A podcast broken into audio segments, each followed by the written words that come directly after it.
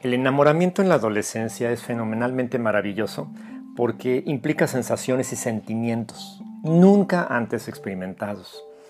La mayoría de las personas pueden recordar su primer amor, ¿no? Entre comillas, ese que en el despertar de las hormonas, cuando se estaba en la escuela, marcó la memoria para siempre. Esa chica, dicen los muchachos, ese chico dicen ellas, que nos flechó el corazón, será recordado por siempre como el irrepetible y para algunos en sus vidas indudablemente será el mejor, el amor perfecto, el ideal. Y es normal que al principio nadie sepa cómo manejar esas sensaciones de enamoramiento porque son nuevas. Algunos se precipitan a reprimirlas, las esconden, las niegan, huyen de ellas.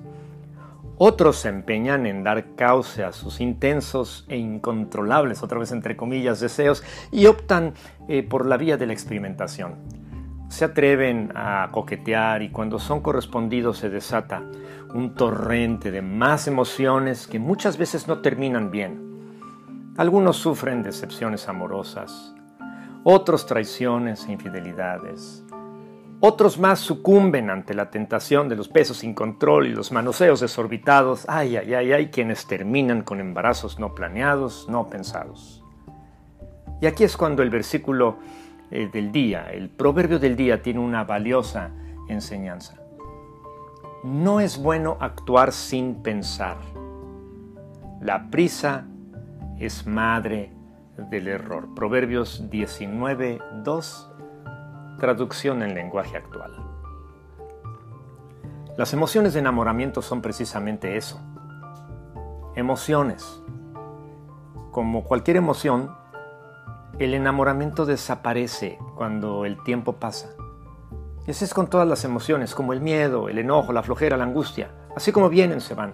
Y cuando una persona vive una emoción de carácter crónico, entre comillas, se ha convertido en una anormalidad del corazón, que requiere atención psicológica y a veces psiquiátrica. Le llaman patología, enfermedad. De cualquier modo, cuando experimentamos una emoción muy fuerte y reaccionamos sin analizar nuestro estado emocional, su procedencia, su destino, quedamos en una zona de alto riesgo. Porque al reaccionar sin analizar la situación, al actuar deprisa sin pensar y analizar bien las posibles consecuencias, estamos expuestos a meter la pata. Así que analiza, piensa antes de actuar. No dejes pendiente lo que debes hacer. Actuar deprisa sin pensar primero puede meterte en problemas que tú te puedes evitar. El único que siempre ha tomado su tiempo para pensar bien y actuar con precisión es Dios. Y ni siquiera necesita tiempo porque su pensamiento es perfectamente inteligente, sabio y perfecto. Debemos confiar en el Señor al tomar nuestras decisiones. Debemos confiar en el Señor al experimentar emociones que nos descontrolan. Debemos volvernos a Jesús, al Señor del Evangelio. Dios perfecto que nunca actúa sin pensar, Danos el gozo de tomar decisiones sabias como resultado de considerar y analizar las cosas antes de actuar, antes de hablar, antes de meter la pata. En el nombre de Cristo Jesús.